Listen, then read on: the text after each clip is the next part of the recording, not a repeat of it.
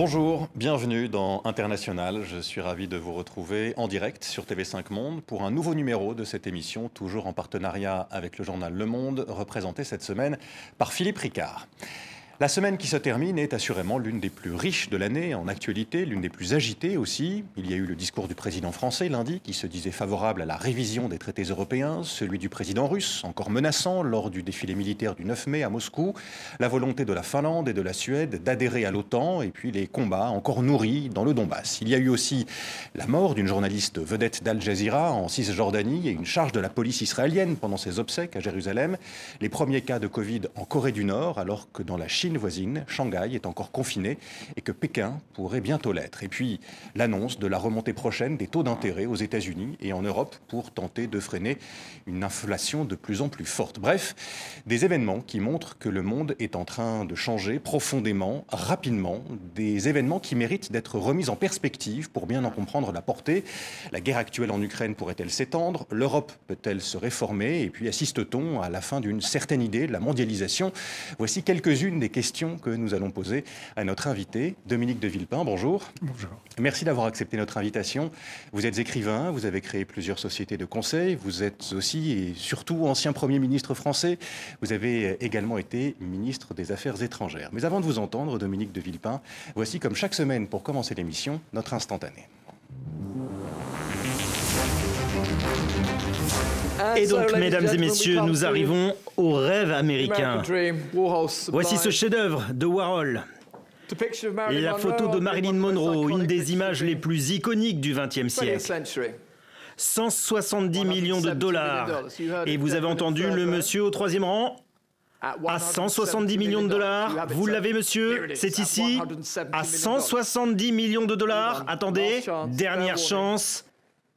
Alex, c'est fini pour vous? Giovanna, c'est fini pour vous aussi? Adrien, dernière chance à 170 millions de dollars. Et Alex Rotter, vous êtes définitivement éliminé aussi. Voilà l'offre de monsieur, mesdames et messieurs, à 170 millions de dollars adjugé vendu à vous, monsieur, à 170 millions de dollars.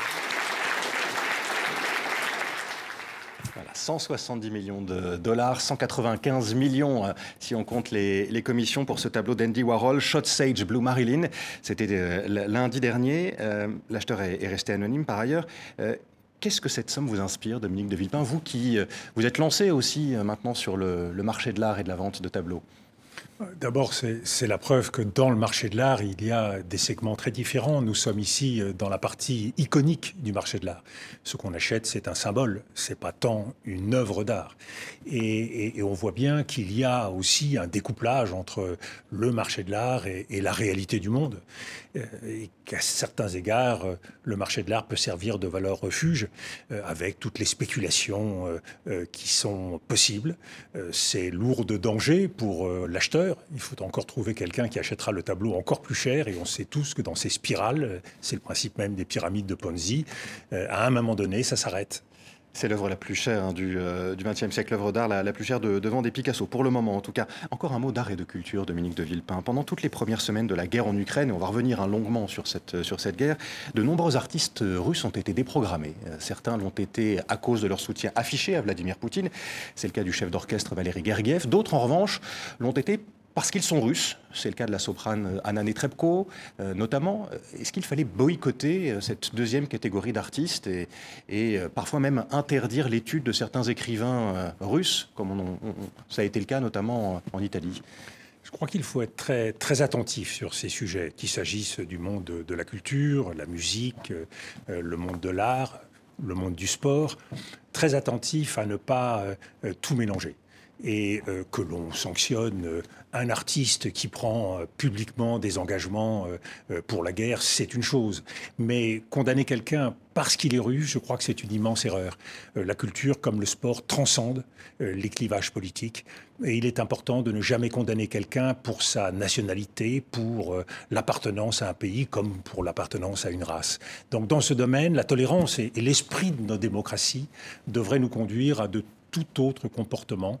Et, je crois qu'il faut être très vigilant euh, à, ne pas céder à ces tentations euh, qui euh, nous, réduisent et qui surtout donne l'image de nos démocraties et de nos pays, je parle là de l'Europe comme des États-Unis, vis-à-vis du reste du monde, qui est attentif à ce deux poids deux mesures. Quand on voit par exemple qu'un réfugié ukrainien trouve plus facilement d'accueil qu'un réfugié syrien ou africain, ce deux poids deux mesures coûte très cher à l'image qu'on veut donner de nous, euh, de pays démocratiques, respectueux des droits de l'homme, respectueux d'une certaine idée de la civilisation.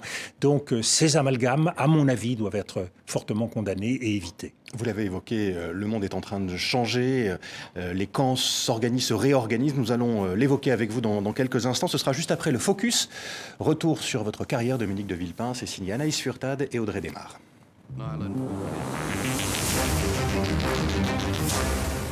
Février 2003.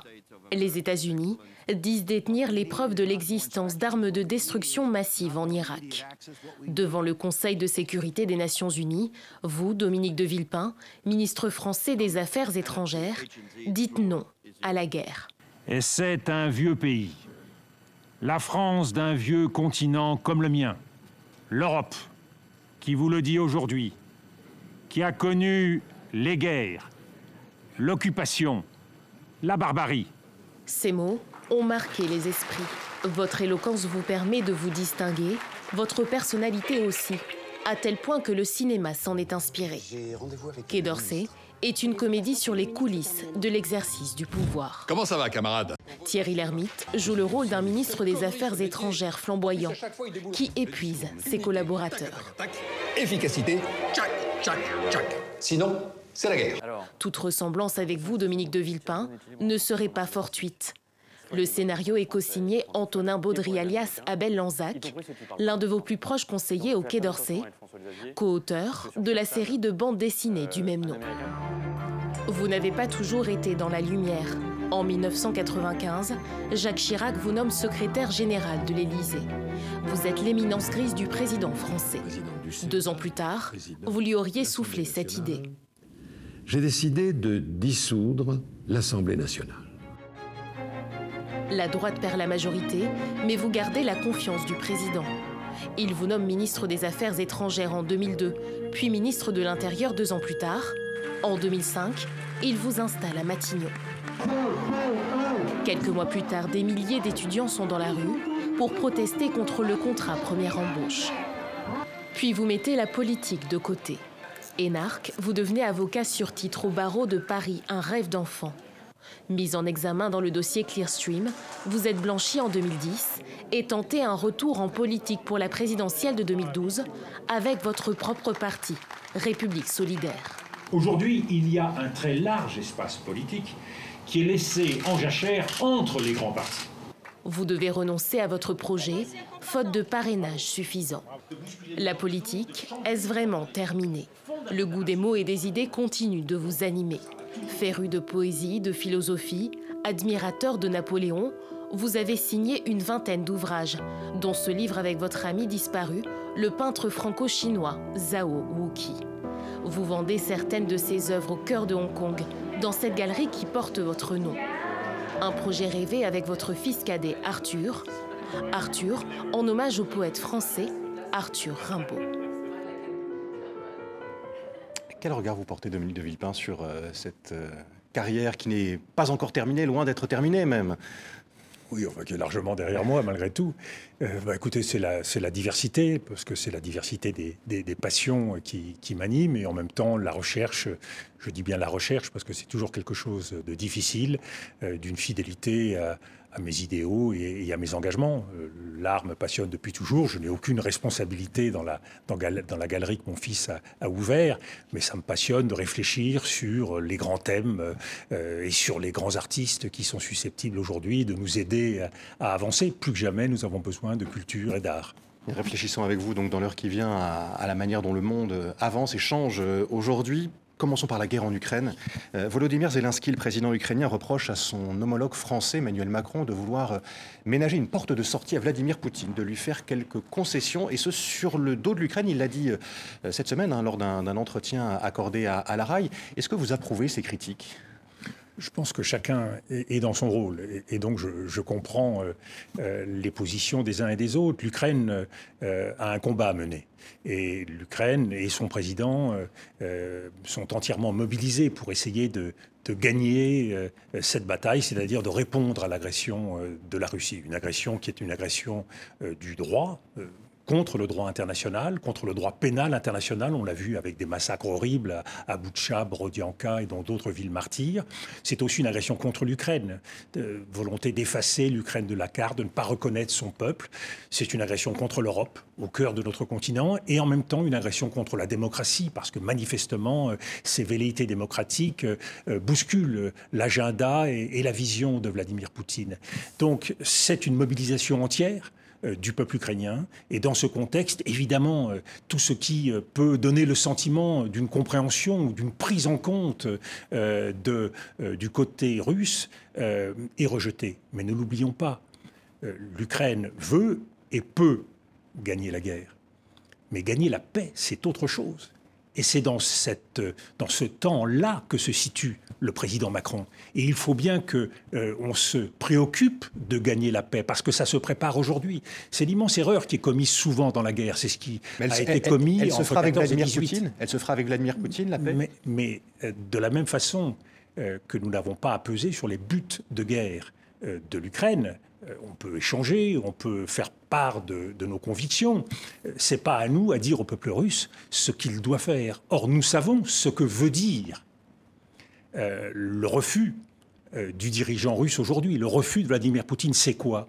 C'est l'application de la politique de changement de régime. Or, nous avons vu ce que la politique de changement de régime faisait euh, depuis le début des années 2000. On l'a vu en Irak avec la mort de Saddam Hussein, on l'a vu en Libye avec euh, euh, la mort de Muammar Kadhafi. Euh, on l'a vu appliquer et à chaque fois, qu'est-ce qu'on a eu? Est-ce qu'on a eu plus de stabilité, plus de bonheur pour les peuples concernés ou au contraire plus de chaos et des États faillis à partir desquels sont nés le terrorisme? Ne l'oublions pas, le terrorisme se nourrit, parce que c'est un fléau et un virus opportuniste, se nourrit de l'instabilité et de l'échec des États. Donc c'est pas notre responsabilité, c'est pas notre rôle que de dicter le régime qui doit exister en Russie euh, au lendemain euh, euh, de la nouvelle situation créée après la guerre en Ukraine. Vous, vous avez le sentiment que les États-Unis, justement, recherchent d'une façon ou d'une autre, sans le dire bien sûr, un changement de régime en Russie pour renverser finalement Vladimir Poutine? Je crois qu'il est très important d'essayer de, comprendre les moments. Mhm. Et nous sommes dans un moment particulier. la, la position de l'Ukraine aujourd'hui qui a, réussi euh, à gagner la bataille de Kiev, qui réussit aujourd'hui à refouler euh, euh, les forces russes, dans la région de Kharkiv, a surpris la communauté internationale. On fait beaucoup l'éloge du renseignement américain. Le renseignement américain c'est a utilisé l'information du déclenchement de la guerre comme un moyen de communication, à la fois pour alerter la communauté internationale et, faire un peu l'inverse de ce qui avait été fait dans la guerre d'Irak où ils n'avaient pas cessé de mentir, mais en même temps pour faire pression sur la Russie. Et dans les deux cas, ils étaient gagnants. Soit il y avait déclenchement de la guerre et euh, à partir de là, ils avaient prévu ce qui se passait, soit la guerre n'avait pas lieu. Ils pouvaient dire que la pression exercée par l'information distillée euh, eh bien, euh, avait été efficace contre Vladimir Poutine. Ce renseignement américain, il n'avait pas prévu la formidable résistance ukrainienne. Il n'avait pas prévu les difficultés que, rencontrerait euh, l'armée russe. Il n'avait pas prévu euh, la mobilisation et l'unité des pays européens. Donc il faut être attentif au moment.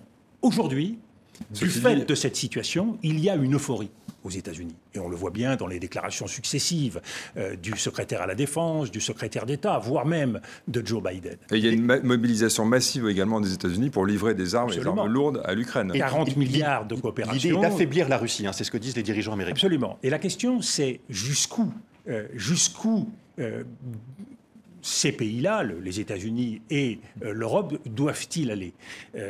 C'est une chose que de répondre à l'agression de la Russie, et de faire en sorte que cette agression échoue, c'est une chose. C'est autre chose que de viser par-delà euh, la réponse à cette agression, d'affaiblir le régime, voire euh, de faire en sorte que le régime tombe. Mais, mais vous redoutez que les États-Unis cherchent justement cet objectif-là, finalement Je redoute deux choses. D'abord, l'expérience. Nous avons l'expérience des conséquences des politiques de changement de régime qui créent du chaos, qui créent du terrorisme. Et au bout du compte, c'est la communauté internationale tout entière, et en particulier l'Europe, ne l'oublions pas. Le champ de bataille, il est européen. Bien sûr, c'est l'Ukraine qui souffre d'abord, mais le champ de bataille, il est européen. Et à partir de ce moment-là, les conséquences, eh bien, nous aurons nous aussi à les subir. Donc il faut prendre en compte cette réalité-là pour savoir jusqu'où il nous appartient d'aller et ne pas refaire éternellement toujours les mêmes fautes, sans compter qu'il y a un autre élément. Nous sommes, c'est le nom de votre émission, nous sommes confrontés à des sujets de politique internationale. Le monde ne se réduit pas à l'Europe et aux États-Unis. Et euh, la volonté que pourraient exprimer les Américains de changer le régime russe, de faire tomber Vladimir Poutine, croyez-moi, c'est compris 5 sur 5 à Pékin, en Afrique, en Amérique latine et au Moyen-Orient. Pourquoi tant de pays prennent leur distance par rapport aux États-Unis aujourd'hui? Pays comme les Émirats arabes unis, comme euh, l'Arabie saoudite, comme de nombreux pays africains ou sud-américains. C'est tout simplement parce qu'ils euh, ont le sentiment que les États-Unis vont trop loin dans euh, la défense de leurs propres intérêts alors que là, il s'agit tout simplement euh, de mettre fin à une guerre inacceptable et de mettre fin à une agression inacceptable. C'est cela l'objectif. Et attention à ne pas mener euh, la guerre de trop, parce que au-delà de faire cesser cette guerre, euh, il y a la nécessité de gagner la paix. Et pour gagner la paix, il ne faut pas aller jusque-là jusqu'à ces objectifs idéologiques et politiques, parce qu'ils nous entraînent dans un monde euh, sur lequel nous n'avons pas de prise. Et ce monde, c'est un monde divisé. On le voit avec la confrontation États-Unis-Chine. On le voit avec l'opposition entre les intérêts de l'Ouest et du reste du monde. On le voit entre le clivage pays autoritaire, démocratie libérale. Si nous cédons à la tentation de diviser le monde, les conséquences économiques sur la mondialisation, les conséquences politiques, les conséquences idéologiques font que, eh bien, notre voix perdra de la légitimité, perdra de la compréhension dans beaucoup de régions du monde. Pas de division, faites attention, faire attention aux, divisions et essayez donc de, créer euh, plus une, communauté. Euh, on, va y revenir avec vous. Euh, ça s'applique aussi à l'Europe, cette nécessité de, coopération et de, et de communauté l'Ukraine veut entrer dans l'Union européenne, elle l'a dit à plusieurs reprises, qui n'y est pas opposée d'ailleurs, mais dit-elle, le processus sera long. Alors pour accueillir l'Ukraine dans le giron européen, une nouvelle communauté pourrait être créée, c'est ce qu'a notamment annoncé le président français Emmanuel Macron euh, lundi dernier devant le Parlement euh, européen. Ce serait un nouvel espace de coopération en matière de sécurité, d'énergie, de transport entre autres. L'Ukraine, Kiev et le président euh, ukrainien se méfient de cette idée. Ils disent que c'est injuste finalement. Qu'est-ce que vous en pensez, Dominique de Villepin? Une fois de plus, chacun est dans son rôle et chacun a son agenda. Et le 9 mai, de ce point de vue-là, était particulièrement éclairant. Euh, d'un côté, euh, le président Poutine avec la volonté de remonter et de tirer le fil de la mémoire russe. De l'autre côté, à Strasbourg, la journée de l'Europe et la volonté des Européens de se mobiliser pour penser un projet d'avenir le président français, euh, à l'occasion de la Convention euh, sur l'avenir de l'Europe, a émis cette idée comme moyen d'accélérer une adhésion dont nous savons qu'elle prend traditionnellement au moins 10 ans, 15 ans, voire plus. Mmh. Euh, on le voit pour les pays des Balkans, on l'a vu précédemment pour les, différents élargissements qui ont eu lieu. Pour faire en sorte justement d'adresser un signal très rapide, il a pensé que l'idée de commission euh, de communauté politique européenne pouvait être la réponse. Idée qui a déjà été émise souvent euh, par le président Mitterrand en 1989, en 91, et reprise depuis par beaucoup, euh, perspective d'une Europe à géométrie variable ou à plusieurs vitesses. La crainte de l'Ukraine, comme d'autres États d'Europe centrale et d'Europe de l'Est, c'est qu'il soit maintenu longtemps dans un antichambre et qu'il soit dans le fond des partenaires européens de seconde zone. Il faut répondre à cette inquiétude et leur montrer que l'appartenance à cette communauté politique ne veut pas dire euh, qu'il n'ait aucun droit, aucune capacité. Déjà, siéger au Conseil européen, c'était autour de la table. Donc c'est bien cette reconnaissance que le président Macron souhaite, et, pas du tout euh, euh, de, les, de, les, maintenir à la porte, ce qui serait aujourd'hui déplacé et humiliant. Donc il faut développer l'idée, il faut essayer de convaincre, en tout état de cause, il faut se rappeler euh, de quelque chose d'important. Le facteur temps et la mémoire dans le domaine international est essentielle. Est-ce que l'Ukraine, aujourd'hui, est prête à rentrer dans l'Union européenne Est-ce que sa situation politique, économique est conforme aux exigences européennes? Ne l'oublions pas, hmm. l'Ukraine était un pays est un pays qui a été dominé jusqu'à la guerre par euh, des oligarchies, par euh, l'absence euh, de structures économiques véritablement développées. C'est une démocratie très parcellaire et partielle. Est-ce qu'un saut peut être fait aussi important et aussi rapidement C'est difficile à envisager. J'ai vécu très précisément, à la fois quand j'étais Premier ministre et après, en accompagnant la Bulgarie vers l'état de droit, j'ai vécu cette difficulté. Pour un pays comme la Roumanie et comme la Bulgarie, on a vu à quel point c'est difficile. Euh, et on voit encore, euh, avec les relations euh, que la Pologne entretient avec l'état de droit et la justice, combien c'est compliqué. Eh bien, chaque chose en son temps.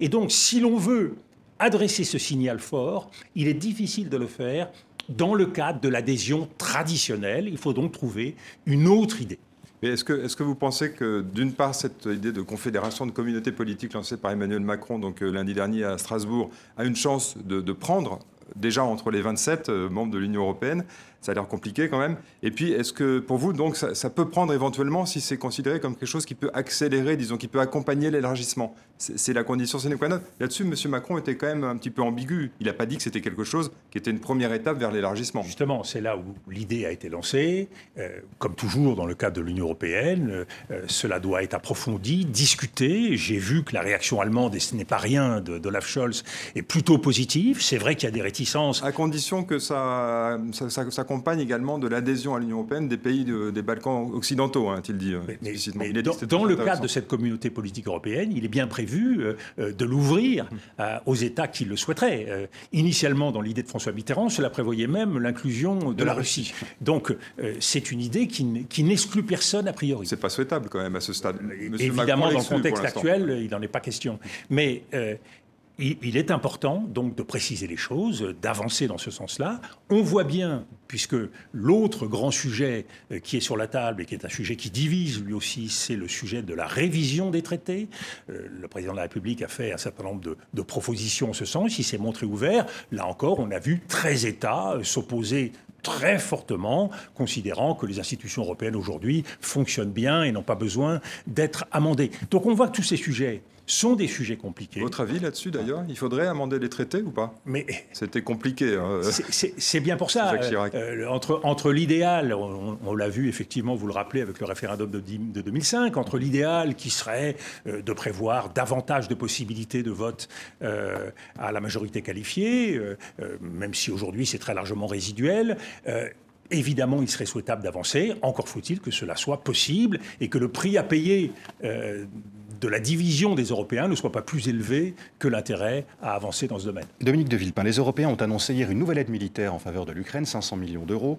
Euh, les États-Unis, eux, ont annoncé il y a deux semaines maintenant euh, une aide de près de 20 milliards de, dollars. Jusqu'où faut-il aller Et même plus, puisque c'est 40 milliards, le paquet de 40 milliards, pas tout pas militaire, pas tout militaire, mais, c'est donc sensiblement plus que 20 milliards. Mais jusqu'où faut-il euh, aller pour aider militairement l'Ukraine? Jusqu'à euh, euh, que l'Ukraine puisse répondre effectivement euh, à l'agression russe et regagner la souveraineté et l'intégrité sur son territoire. la question qui se pose jusqu'à la victoire donc. La question qui se pose à partir de là, c'est quels sont les buts politiques et les buts de guerre de l'Ukraine? Est-ce que c'est regagner la souveraineté et l'intégrité de tout son territoire, y compris la Crimée, y compris le Donbass? De ce point de vue-là, dans différents discours récents et différents échanges récents que le président Zelensky a eus, euh, il a montré qu'il était ouvert à euh, partir de la situation euh, la veille de l'agression russe, c'est-à-dire la situation du 23 février, ce qui effectivement constitue pour les Russes une base de discussion possible. Est-ce que les victoires aidant, le rapport de force changeant, les demandes de l'Ukraine et les demandes du président Zelensky vont s'accroître et, de ce fait-là, la position euh, de négociation se durcir. C'est quelque chose qu'il faut voir. Nous sommes tous conscients de la réalité aujourd'hui sur le terrain. C'est une situation qui bouge. Tant que le rapport de force ne s'est pas stabilisé, il y a deux, trois grands verrous euh, qui sont susceptibles de faire bouger les choses dans la région de Slaviansk et de Kramatorsk, la situation à Odessa et euh, à Kharkiv, on a vu qu'elle bougeait déjà, mais aussi à Severodonetsk. Donc sur ces différents théâtres, on va voir euh, là où nous sommes dans une guerre de position, s'il y a une brèche qui se fait et dans quel sens.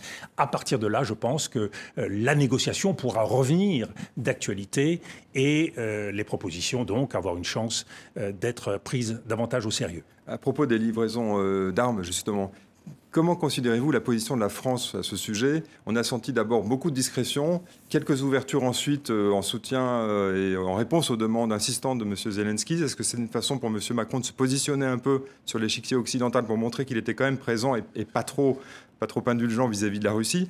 Est-ce que vous trouvez que la France n'en fait pas assez? Devrait-on en faire plus précisément? Non, je crois que la France fait ce qu'elle doit. Euh, ne l'oublions pas, euh, euh, le président français est en même temps président du Conseil de l'Union européenne. Et donc, à ce titre, il veut préserver la possibilité éventuelle, le moment venu, d'un dialogue avec la Russie ou, ou d'un rôle dans la paix qu'il faudra construire. Et une fois de plus, gagner la guerre et gagner la paix, ce sont deux choses différentes. gagner la paix implique qu'on se situe dans le temps long, ça se prépare dès maintenant. On a raté la paix en 1918, on a essayé de la, mieux la construire lors de la Deuxième Guerre mondiale. Euh, c'est euh, euh, une exigence qui doit être portée, y compris dans cette période. La Russie, ce matin, a suspendu ses livraisons d'électricité à, à la Finlande, officiellement pour une raison d'impayé officieusement, en tout cas, euh, il y a une, coïncidence euh, assez troublante. Euh, quelques jours après que la Finlande a dit qu'elle voulait adhérer à l'OTAN, la Suède a formulé la, même demande. Qu'est-ce que cela dit, Dominique de Villepin, que la protection de, l'Union européenne reste encore aujourd'hui moins forte que celle de l'OTAN et donc des Américains? Ça dit que effectivement pour une grande partie des membres de l'Union européenne, mais c'est quelque chose qu'on voit venir depuis les premiers élargissements de l'OTAN. La garantie américaine est quelque chose euh, de tout à fait essentiel. Et dans le cas de la Finlande, c'est un enjeu important compte tenu de la frontière, 1350 km de frontière avec la Russie. Et on voit bien que la réponse, vous citez la réponse en matière d'approvisionnement électrique, mais il y a aussi une réponse politique et militaire qui se dessine du côté russe qui est de dire que, eh seront amenés à redéployer un certain nombre de forces, ça veut dire sans doute en matière de missiles, se rapprocher euh, de euh, la frontière avec la Finlande. C'est donc un nouvel équilibre des forces qu'il faudra prendre en compte. Et c'est en cela que la question de l'adhésion euh, de la Finlande et de la Suède à l'OTAN doit nous amener à ne pas simplement nous contenter de faire bouger les pions sur l'échiquier. Il faut aussi être capable de penser euh, stratégiquement euh, cette Europe et, ce risque de confrontation accru avec la Russie. Ça veut dire. Vous soutenez quand même l'adhésion de la Finlande, et, voire de la Suède, à l'OTAN? Mais, mais, une fois de plus, vous savez, moi je suis euh, diplomate de formation. Mmh. Et un diplomate, il y a toute une partie qui est essentielle pour un diplomate, ce sont les principes. Il y a un principe fondamental qui s'applique en la question, c'est que c'est une question de souveraineté de la Finlande et des Finlandais. C'est pas à moi à Donc avoir ils sont bienvenus. Mais c'est le choix. C'est le choix de la Finlande. Euh, et de la même façon, les choix euh, du peuple ukrainien et du président Zelensky sont des choix qui leur appartiennent, sur lesquels nous n'avons pas. On peut discuter avec eux, on peut se concerter, on peut faire valoir un certain nombre d'arguments, mais c'est un choix qui leur appartient. Ceci dit, ce choix d'adhésion de deux nouveaux pays à l'OTAN implique que nous prenions en compte la nouvelle donne qui va être créée en matière de sécurité pour faire en sorte, ça paraît absurde aujourd'hui, que dans le cadre de la nouvelle architecture de sécurité qu'il faudra créer, et y compris avec la Russie, le moment venu, eh bien, euh, euh, nous prenions en compte ce nouvel équilibre des forces pour éviter le risque de guerre. Ne l'oublions pas, dans la nouvelle guerre froide qui se dessine, nous n'avons pas du tout les règles qui existaient lors de la première guerre froide. Et nous sommes donc dans un monde beaucoup plus dangereux qu'avant.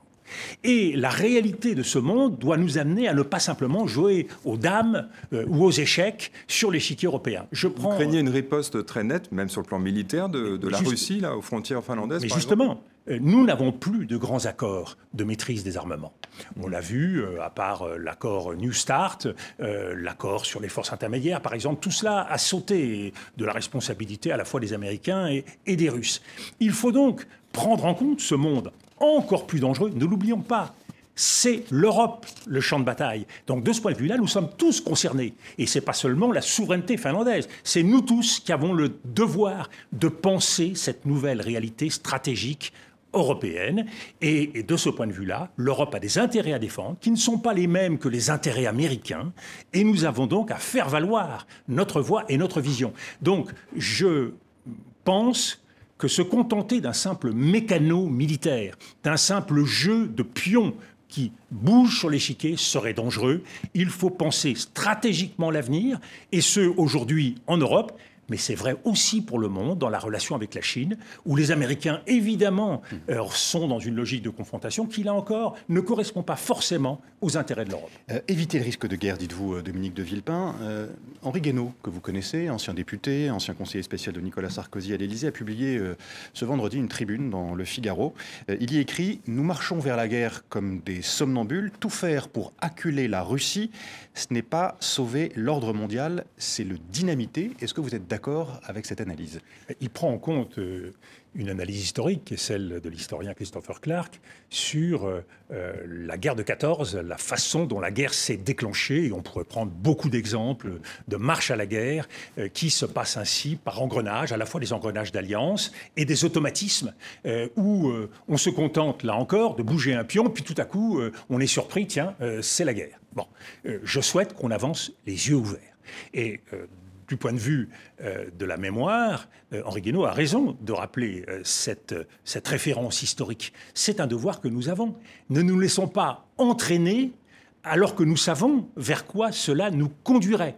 Il y a un, besoin de lucidité dans ces moments. Il y a un besoin de lucidité, il y a un besoin d'anticipation, il y a un besoin de concertation et il y a un besoin de vision stratégique.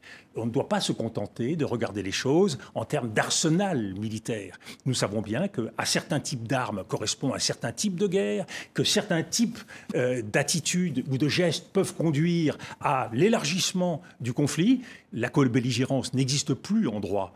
Mais néanmoins, le fait à un moment donné euh, d'être participant direct à une guerre, ce qui est différent d'apporter un soutien ou de livrer des armes, eh bien tout ceci constituerait effectivement euh, un risque supplémentaire qu'à mon sens, nous ne devons pas prendre et avec lequel nous devons être particulièrement responsables. Juste, euh, étant donné le moment, euh, on peut comprendre qu'il y ait des portes de sortie à un moment ou l'autre, mais là, on est quand même dans une, dans une, dans une guerre euh, réelle sur le continent européen, effectivement. Est-ce qu'il ne faut pas quand même donner la priorité à l'armement? On voit les Allemands, par exemple, qui ont annoncé un fonds spécial 100 milliards d'euros sur 4 ans pour rééquiper la Bundeswehr, bon, qui était, il faut dire, en assez mauvais état. Vous trouvez que c'est effectivement judicieux? Est-ce qu'il faut faire ça?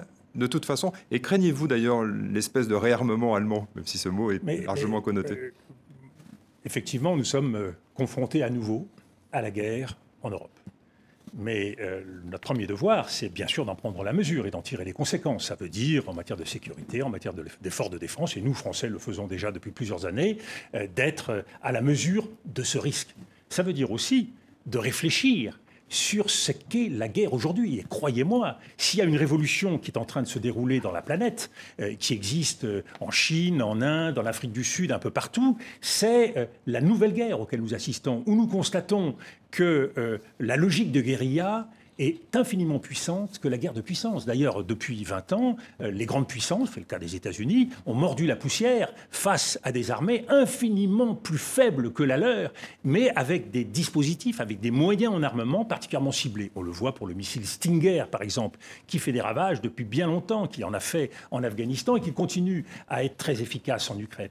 Donc, dit, en Ukraine, c'est donc ça ne veut pas dire... C'est une armée, c'est une armée ukrainienne, une armée d'État qui se défend face à un autre. Alors, vous dites armée d'État, c'est pas tout à fait c'est une armée euh, qui est à la fois une armée d'État centralisée, mais c'est aussi une armée avec des unités territoriales. Et ça, c'est nouveau. justement, allier la force d'un État avec l'esprit d'une nation. Et ça, ça implique des stratégies sur le plan militaire de démultiplication des petites unités qui n'ont pas à référer systématiquement à Kiev pour faire le moindre mouvement. Ça implique de mener une guerre hybride à la fois en matière d'information. Regardez dans cette phase-là de la guerre hmm. à quel point le renseignement et l'information jouent un rôle majeur. Parce que, en première ligne, il y a des soldats et les soldats, ils sont guidés par quoi? Par un moral. Si le moral est défaillant, s'ils ont le sentiment soit de ne pas être légitimes, de ne pas comprendre quel est leur objectif, eh bien, tout à coup, ils s'effondrent. C'est ce qui se passe pour l'armée russe, vous avez le Mais c'est en partie ce qui se passe. Et c'est cette réalité dont tout le monde tire les leçons. Il est bien évident que les Chinois, qui euh, ont le souci de réunifier à Taïwan, euh, ne peuvent pas ne pas tirer les leçons de ce qui se passe en Ukraine. Et c'est vrai de toutes les armées du monde. Donc il faut prendre en compte cette globalité, mais il faut éviter de lire le monde dans votre émission internationale, c'est particulièrement important de le dire, à travers le seul prisme du militarisme. Ce qui compte, c'est de toujours garder le fil de la stratégie et de la politique. Parce que la guerre, en l'occurrence, auquel nous assistons, elle a une dimension militaire, mais elle a aussi une dimension culturelle, elle a une dimension religieuse. Commerciale commerciale, économique. On le voit bien avec la question alimentaire qui va frapper euh, beaucoup de pays du Moyen-Orient et d'Afrique. Donc tous ces enjeux, nous devons les avoir en tête. Justement. Une fois de plus. Et c'est en cela que la parole ne doit pas être seulement laissée aux militaires qui aujourd'hui envahissent tous les plateaux et qui, à partir de là, donnent leurs propres conclusions politiques. La politique, la primauté du politique et du géopolitique doit être réaffirmée en permanence parce qu'au bout du compte, devant les peuples, c'est eux qui porteront la responsabilité de l'avenir. Justement, pour continuer euh, ce que vous dites, Dominique de Villepin, une image à vous montrer, celle de la visite du ministre russe des Affaires étrangères, Sergei Lavrov. C'était euh, mardi euh, en Algérie, là, avec le président algérien. Euh, une visite pour célébrer les, 60 ans des relations euh, russo-algériennes. Euh, il est venu aussi pour parler commerce, pour parler énergie.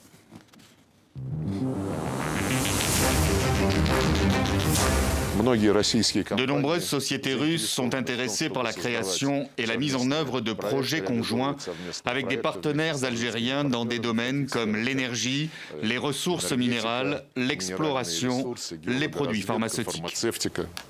On voit qu'en temps de guerre, euh, la Russie continue à dialoguer avec d'autres euh, pays, euh, l'Algérie donc, pour parler de, entre autres d'énergie.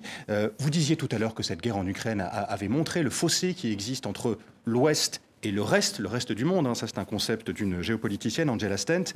mais comment expliquez-vous aujourd'hui, Dominique de Villepin, une telle défiance dans le monde face au camp occidental? Mais tout simplement parce que le camp occidental a donné un bien piètre exemple tout au long des 20 dernières années. Ne l'oublions pas. La guerre d'Afghanistan, la guerre d'Irak, la guerre de Libye, les guerres du Sahel, et tout cela pour quel résultat? Et c'est bien pour cela qu'il euh, y a quelque chose sur lequel les historiens reviendront. Euh, alors que nous avons commis autant d'erreurs dans les 20 dernières années Eh bien, les Russes, eux, depuis 2008, la Géorgie, euh, le Donbass, la Crimée, puis aujourd'hui euh, l'agression contre l'Ukraine, commettent les mêmes erreurs. Il y a comme un effet miroir euh, entre l'Occident d'un côté et la Russie de l'autre, comme si personne ne réfléchissait, ne tirait des leçons. Nous n'avons pas encore, à mon sens, tiré toutes les leçons de ces interventions militaires, et en particulier euh, de l'intervention militaire américaine en Irak et du mensonge. Regardez dans le discours de Vladimir Poutine à quel point il reprend la rhétorique occidentale, celle qui a été la nôtre au Kosovo, celle qui a été la nôtre en Libye, celle qui a été celle des Américains euh, en, Irak. Et donc, euh, il y a de ce point de vue-là nécessité, à un moment donné, de se confronter à la réalité des choses. Et une fois de plus, l'engrenage de la guerre, le mensonge qui est lié à la guerre, il n'est pas propre à une seule partie du monde. Et nous devons, nous, être capables vis-à-vis du reste de la planète, parce qu'il y a bien sûr cette confrontation aujourd'hui entre cette guerre entre l'Ukraine et la Russie, il y a le soutien que nous apportons à l'Ukraine, mais ne l'oublions pas, le monde entier est concerné et regarde. Et il a besoin de savoir, et c'est particulièrement important pour la France vis-à-vis de l'Afrique, mhm. il a besoin de savoir que euh, les erreurs qui ont été commises dans le passé, eh bien, nous ne les commettrons plus. Mais comment, comment le faire comprendre et surtout comment convaincre qu'effectivement... Alors, ce qui est frappant, c'est qu'en plus, euh, les conséquences de la guerre en Irak, même l'Allemagne et la France euh, les payent, alors que Finalement, vous vous en souvenez bien, on n'était pas à bord. C'est assez frappant. Mais comment, du coup, convaincre effectivement que, que, que, que les Occidentaux, d'une certaine façon, ont tiré certaines leçons ou pas? Il y, a, plein de sujets, en plus, à commencer par la crise alimentaire, où il y a des choses à montrer. Qu'est-ce qu'il faut faire? Mais justement, ce concept d'Occident est dangereux pour l'Europe. Et je le dis de façon un peu crue, un peu brutale. Les Russes sont les premiers à en jouer d'ailleurs. Hein. Mais évidemment. Transformer l'affrontement en un, affrontement entre eux et l'Occident. À, à ce clivage entre les Occidentaux, les démocraties libérales, les pays autoritaires, les Occidentaux et l'Ouest et le reste du monde, c'est casser en quelque sorte le monde en deux et sommer les autres États de choisir, alors qu'ils ne souhaitent pas choisir. Et donc, euh, euh, cet impérialisme qu'on a souvent reproché à l'Occident, entre guillemets, cet impérialisme économique, cet impérialisme culturel, cette domination religieuse, l'esprit des croisades, si nous voulons en sortir, sortir de cette diabolisation du monde, pour montrer que le monde est à la fois plus complexe, mais surtout que l'Europe en a tiré les leçons. Pour moi, le grand espoir des dernières décennies. C'est la capacité de l'Europe à peser justement dans le refus de ce manichéisme idéologique qui est la tentation permanente du monde vers l'affrontement. Le choc des civilisations, toute autre euh, clé d'organisation du monde doit aujourd'hui être contrarié et c'est la responsabilité de l'Europe de le faire. Et c'est pour ça que je le, le problème, c'est que nous n'avons pas toujours les mêmes intérêts que les Américains. Nous avons vocation à prendre euh, notre avenir en main et à ce titre à peser justement à chaque fois que nous voyons ces clivages, ces antagonismes, ces bellicismes, ces militarismes s'exprimer, à faire en sorte eh bien, que euh, les passions puissent s'apaiser et montrer que nous, justement, nous prenons en compte d'autres clivages. C'est pour ça qu'il est important que l'Europe soit à la tête de la lutte contre la crise alimentaire. C'est ce que déjà les Européens font. Nous devons prendre en compte cette réalité-là. En matière numérique, parce que l'Europe, c'est aussi des projets concrets, le Digital Act, le Digital Market Act, cette volonté justement de ne pas être dans la main d'un monde numérique ou d'un autre et, d'inventer un chemin d'indépendance, eh bien, c'est un exemple que nous devons donner. Le, problème, c'est que l'Europe est très partagée là-dessus. Il y a une partie de l'Europe qui, en, 2005, en 2003, était en Irak avec les États-Unis euh, et, qui d'ailleurs toujours est très très atlantiste. Mais c'est tout le, c'est tout le défi. veut faire la peau de Poutine. Et c'est pour ça que mhm. euh, je, tire un peu la sonnette d'alarme. Je mhm. vois qu'il y a une sorte euh, d'irénisme de la part de certains Européens, le réveil de l'Europe, le sommet de Versailles qui refait l'unité de l'Europe. Ce n'est pas si simple parce que sous cette apparence de réveil, il y a des signes d'un réveil effectif. Il y a le risque d'une Europe qui s'alignerait un peu plus par l'exigence de sécurité qui pèse évidemment parfois plus que d'autres facteurs. Et c'est pour ça que, y compris dans le domaine de la défense, il y a des gestes qui existent, hein, les coopérations structurées, euh, la boussole stratégique. Il faut aller plus loin pour affirmer cette identité et cette volonté européenne. Mais le risque existe effectivement euh, de nous voir entraîner sous un leadership américain, et les Américains ne le cachent pas, l'alliance du monde libre que pose Joe Biden, c'est un monde simplifié entre, d'un côté, l'Europe et les États-Unis et quelques autres États, et le reste du monde, sachant que dans ces États qui sont avec les Américains, beaucoup d'États d'ailleurs ne sont pas des grands États démocratiques, parce que l'une des erreurs de l'Occident, entre guillemets, c'est d'avoir très aveuglement soutenu de nombreuses dictatures à travers le monde. Donc, euh, nous ne pouvons pas ériger notre conscience occidentale, et c'est pour ça que je pense que l'Occident n'est pas un concept opératoire en matière géopolitique, nous ne pouvons pas ériger notre conscience occidentale en exemple au reste de la planète, et l'idée que nous menons, chaque fois que nous le souhaitons, une guerre juste, à quelque chose d'absurde et de mensonger. Il nous reste une dizaine de minutes, on a encore quelques sujets à aborder avec vous, Dominique de Villepin. L'environnement, on va en parler. L'Afrique, vous le mentionniez il y a quelques instants. Euh, cette semaine, l'IFRI, l'Institut français des relations internationales, a publié un rapport, rapport qui dit que la France risque d'être évincée d'Afrique euh, de l'Ouest, sa zone d'influence, si elle ne repense pas complètement sa stratégie euh, globale dans cette région. La France qui a commencé à, changer ou à tenter de changer sa relation avec euh, l'Afrique au sens large, l'Afrique euh, occidentale en particulier. On l'a vu en octobre dernier lors du sommet Afrique-France organisé à Montpellier, pas de chef d'État, que des représentants de, la société euh, civile. plus de partenariats, des objectifs partagés, donc un changement de méthode. Est-ce que ça vous semble, vous souriez, mais c'est ce qui avait été dit, est-ce que cela vous semble une bonne manière de faire pour que l'Afrique, on voit hein, le sentiment anti-français qui est particulièrement fort, encore des manifestations au Tchad aujourd'hui, est-ce que ça vous semble une bonne méthode est-ce que ça vous semble aller dans la bonne direction? D'abord, partons du constat. Euh, ce que dit l'IFRI aujourd'hui, je m'excuse, mais cela fait plus de dix ans que je ne cesse de le dire, et, à chaque intervention militaire en Afrique, y compris lors de l'intervention euh, Serval, je l'ai répété, il y a des modes opératoires qui sont dépassés en Afrique et euh, vouloir intervenir avec nos armées au sol, 5000 hommes, etc., ce n'était pas la réponse adéquate. On pouvait faire la même chose avec des effectifs bien moindres, sans se mettre dans la main d'un gouvernement très largement corrompu, et euh, surtout sans s'enquister dans un État failli. Parce que euh, dans le drame de euh, la politique africaine de la France dans les différentes crises, et c'était vrai euh, en Libye, mais c'est vrai successivement euh, dans les différents États du Sahel, c'est que nous sommes confrontés à des situations d'État failli où, par définition, la matrice d'un terrorisme opportuniste permet le développement de la violence et euh, la France cherche euh, à s'enraciner dans ces pays à travers quelques élites et quelques, euh, quelques gouvernements qui n'ont pas de légitimité sur place et surtout qui n'ont pas le souci sur place de leur peuple. Et le résultat... Pas de légitimité, pourtant ce sont des gouvernements élus. Mais, mais une fois de plus... des, certains, pas pour tous. Des gouvernements élus, mais qui ne se soucient pas beaucoup de leur peuple. Regardez la situation à Bamako aujourd'hui. 75%. Ça, c'est pas un gouvernement élu, en plus, à Bamako. Oui, oui, mais c'est l'héritage. 75% des fonctionnaires du Mali sont à Bamako. Comment voulez-vous gérer un État? Ce sont des États faillis.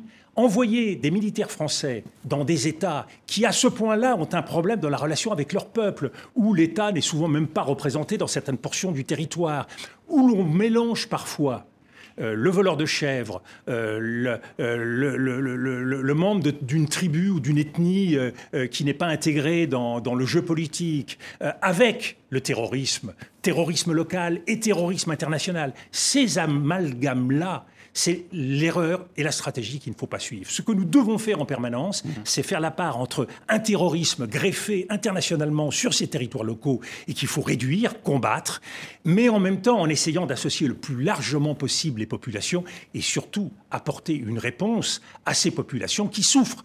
Or, depuis 2013, euh, depuis que nous sommes dans ces différents pays, est-ce que la situation s'est améliorée? Elle n'a pas cessé de se détériorer et le terrorisme n'a pas cessé de gangréner plus largement ces territoires aujourd'hui, le Bénin, euh, euh, la Côte d'Ivoire, le, nord du Bénin, le nord tous les États, bien sûr, le, Burkina Faso. Donc, une politique qui ne donne pas de résultat, ben, ça conduit à mettre en accusation l'armée française, qui apparaît comme ayant un double jeu ou faisant le jeu d'autres intérêts que ceux de ces pays. la, bonne réponse, du coup, c'est de se retirer, comme l'a décidé M. Macron. Vous, mais c'est bien pour ça que la, la bonne réponse n'est sans doute pas de se retirer. D'abord, c'est d'être capable de nourrir un dialogue politique moins manichéen que celui que nous avons posé. Nous avons posé, par exemple, comme règle que nous ne pouvions pas accepter que les gouvernements locaux de ces différents États parlent avec de quelques terroristes que ce soit, ce qu'avaient commencé à faire euh, les responsables du Burkina et dans d'autres États. Euh, je pense que, le, je pense que toute guerre, y compris en matière de terrorisme, même si je refute cette dénomination, suppose à un moment donné de nouer des liens. Évidemment pas avec Al-Qaïda et l'État islamique, mais toute une série de mouvements locaux qui ont pris les armes pour des raisons extrêmement différentes, eh bien, que l'on puisse essayer de le regagner dans le cadre d'une négociation politique, cela me paraît une bonne chose. Donc je pense qu'il faut plus de souplesse, plus de pragmatisme. Mais la clé, c'est la souveraineté, le respect de la souveraineté de ces États. Hmm. On ne peut pas dire qu'on respecte la souveraineté euh, de l'Ukraine et qu'il faut respecter la souveraineté de l'Ukraine et avoir parfois des comportements qui sont critiquables dans ces régions. Donc il y a euh, une adaptation de notre politique et il ne faut pas se tromper. C'est vrai que tous les gestes que vous avez mentionnés, et c'est vrai que le sommet de Montpellier euh, était sympathique, s'ouvrir à la jeunesse, le rapport d'Achille Membe, la restitution d'objets d'art africains, ce sont des gestes importants. Hmm. Mais la clé, c'est qu'on ne voit aujourd'hui en Afrique, quand on est étudiant africain, quand on est responsable africain, quand on est euh, de quelque État que ce soit, on ne voit qu'une chose, c'est la présence militaire de la France et la présence financière de la France à travers le CFA. Cette présence-là, mhm. il convient aujourd'hui de faire en sorte qu'elle ne soit pas euh, dominante et que notre politique ait d'autres objectifs, d'autres buts et qu'elle apparaisse comme davantage respectueuse des pays d'Afrique. C'est ce qui fait la force de tous les États qui aujourd'hui s'intéressent à l'Afrique, la Turquie, le Japon, la Chine, le Brésil. Et, bien d'autres. Hmm. Donc on a une transformation qualitative de notre diplomatie à faire. Euh, je me suis engagé moi-même, j'ai commencé au Quai d'Orsay à la direction d'Afrique, avec des gens qui adoraient et surtout qui connaissaient l'Afrique. Aujourd'hui, malheureusement, notre diplomatie connaît moins bien l'Afrique et il importe eh bien, de renouer et de renouer d'État à État, de peuple à peuple, euh, à travers tous les canaux, organisations non gouvernementales, euh, les collectivités locales. Donc il y a une démultiplication de notre politique et d'abord se, se, mettre au goût de cette nouveauté africaine. N'oublions pas, euh, en 2100, il y aura plusieurs milliards d'Africains qui pèseront sur la planète et qui changeront complètement la donne sur le plan démographique. Il nous reste trois minutes, Dominique de Villepin. Je voudrais qu'on reste en Afrique pour parler de la COP15 qui se déroule actuellement en, en Côte d'Ivoire, réunion internationale sur la désertification et la dégradation des terres. C'est une réalité inquiétante qui s'étend un peu partout dans le monde. C'est le cas notamment en Inde et au Pakistan qui sont écrasés aussi actuellement par une vague de chaleur inédite. Les températures sont comprises entre 40 et 50 degrés depuis plusieurs semaines.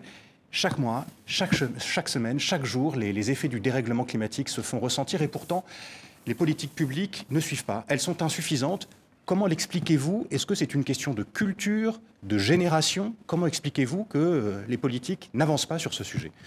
Alors, ils, essayent pourtant d'avancer. On le voit en Europe avec le mécanisme d'ajustement carbone aux frontières, donc, et, tout ce que l'on appelle le Green Deal européen.